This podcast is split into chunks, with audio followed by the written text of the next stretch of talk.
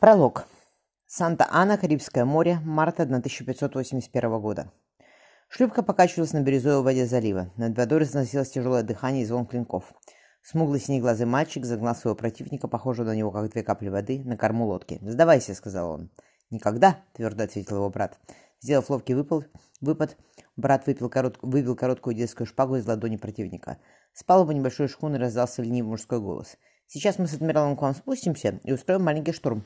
Ваша шлюпка почти не двигается. Быстро подняв шпагу, мальчик кольнул про... «Майкл!» – прожипел Николас Кроу. «У тебя и царапины нет», – рассмеялся его брат. «Я понарошку». «Кто победил?» Высокий русоволосый загорелый до мужчина перегнулся через борт. «Он!» – показали друг на друга близнецы.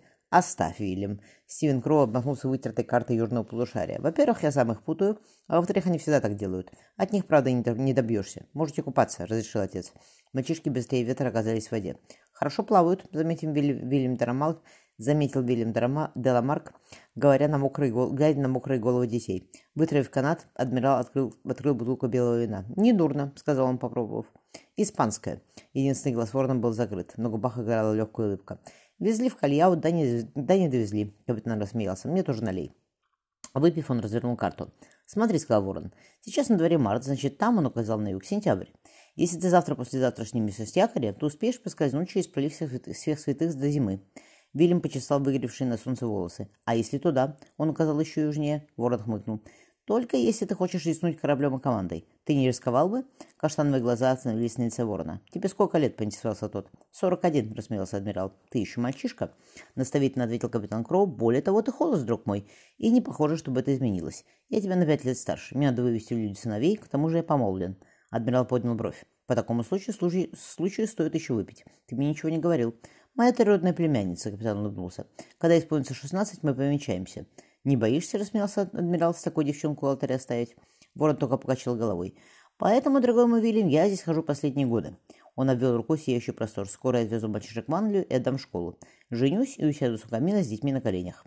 Скучать не будешь? Испытующе взглянул на него Вильям. Буду просто ответил капитан. Однако, если бы ты меня заменил... Нет, запротестовал адмирал. Я всегда готов воевать с испанцами в Старом Свете, а здесь мне с ними делить нечего. Это пока. Коротко сказал Ворон. Вернувшись к карте, он указал на конечность Южной Америки. «Думаете, расскажу более подробно о проливе? Это записывай. Не хватало, чтобы ты на скалы наворолся. Папа, один из близнецов подплывших шхуне, мы есть хотим. Вылезайте домой, распорядился Ворон. Кто провел год на камбузе, я или вы? Чтобы к нашему приходу все было на столе. Выразительно закатив глаза, мальчик ушел под киль шхуны.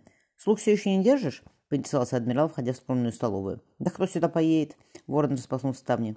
Дом стоял на берегу, окруженный только глубокой синевой, испещренного белыми гребнями волн моря. «Шторм идет», — посмотрев на горизонт, сказал адмирал. «К ночи разгуляются». Ворон открыл бутылку. «Надеюсь, тот, кто мне нужен, доберется сюда до ночи». Он развернул, по кубкам. «А кто тебе нужен?» Вильям уселся за стол. «О, видишь!» — усмехнулся капитан. Он крикнул. «Несите! Пахнет так, что мы долго не усидим». Выглянув из-за рук кухонной двери, один из близнецов весело спросил. «Вам сначала крабов, а потом рыбу или наоборот? Все вместе можно», — разрешил отец. Насчет слуг, — обернулся Ворон к адмиралу, — вокруг такая глушь, что из Лондона никого не привезешь. Местным брать опасно. Награда, назначенная на мою, за мою голову, только повысилась. Серебро обесценивается, — серьезно заметил адмирал, раскладывая клешню краба. Мужчины расхохотались. Мы сами справляемся.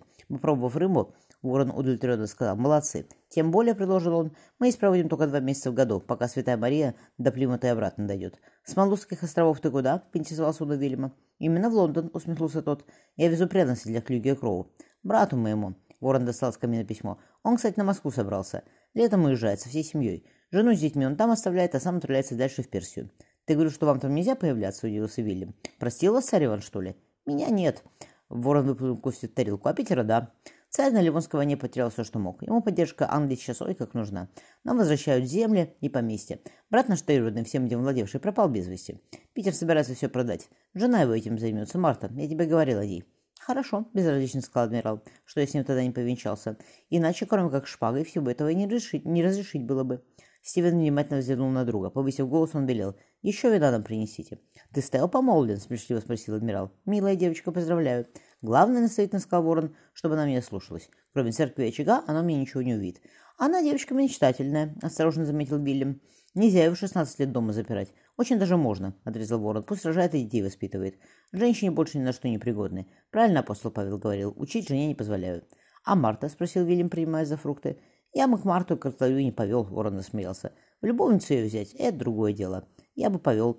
Адмирал посмотрел куда-то вдаль. Так ты и собирался. Заглянув на кухню, ворон приказал обедающим близнецам. Приберите потом, э, приберите все, потом можете искупаться и отправляйтесь на школу адмирала. До ночи, чтобы нос у меня тут не высовывали. Понятно, пропучал один из мальчиков, тут же заработав под затыльник. Стоя с отцом разговаривать надо. Ворон вышел из кухни. Я бы тоже в Порт-Рояль съездил с командой, сказал адмирал, когда они с Вороном спустились к заливу. Два месяца прошло, не шутка. Но когда тебя еще повидаю? Ладно, он пожал плечами, я потерплю, не мальчик.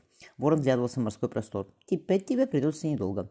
К нам едут гости. Показав на черную точку среди волн, он велел Вильяму. Пошли. Визитеров я встречаю на той стороне острова. Бухту заходят только свои. Тебя шлюх прямо на дом привозят? Спросил адмирал, пробираясь по узкой тропинке среди цветущих кустов мирта. Ворон усмехнулся. Нет, адмирал, шлюхом я больше не пробавляюсь. Возраст не тот. Добрый день, сеньоры, радушно сказал ворон, выходя на лужайку. Ах, притворно удивилась стройная черноволосая дама. «Мы не знали, что остров обитаем, иначе муж никогда бы не отпустил на прогулку». «Да неужели?» Ворон по-хозяйски взял женщину под руку. «Ей не больше двадцати лет». Вильям разглядывал испанку повыше с гордой осанкой и прикрытыми золоченой сеткой каштанными волосами. Дама покраснела. «Я только недавно приехала в Новый Свет. Мой муж сейчас в Картахене, а Марисоль вызвалась меня развлечь». Капитан Кроу рассмеялся. «Смею заметить, вы не пожалеете. Представьте нас своему другу, Дуна Степан», — капризно сказала черноволосая дама. «Сеньор Гильермо, если по-испански», — сказал ворон. «Он здесь проездом. Сеньора Мария Даля Солидат». Черноволосая дама присела. «Можно просто Марисоль». «И ее кузина», — продолжил ворон, — «сеньора Ариана». «Очень красивое имя». Взглянув на даму, Вильям заметил, что она покраснела еще пуще.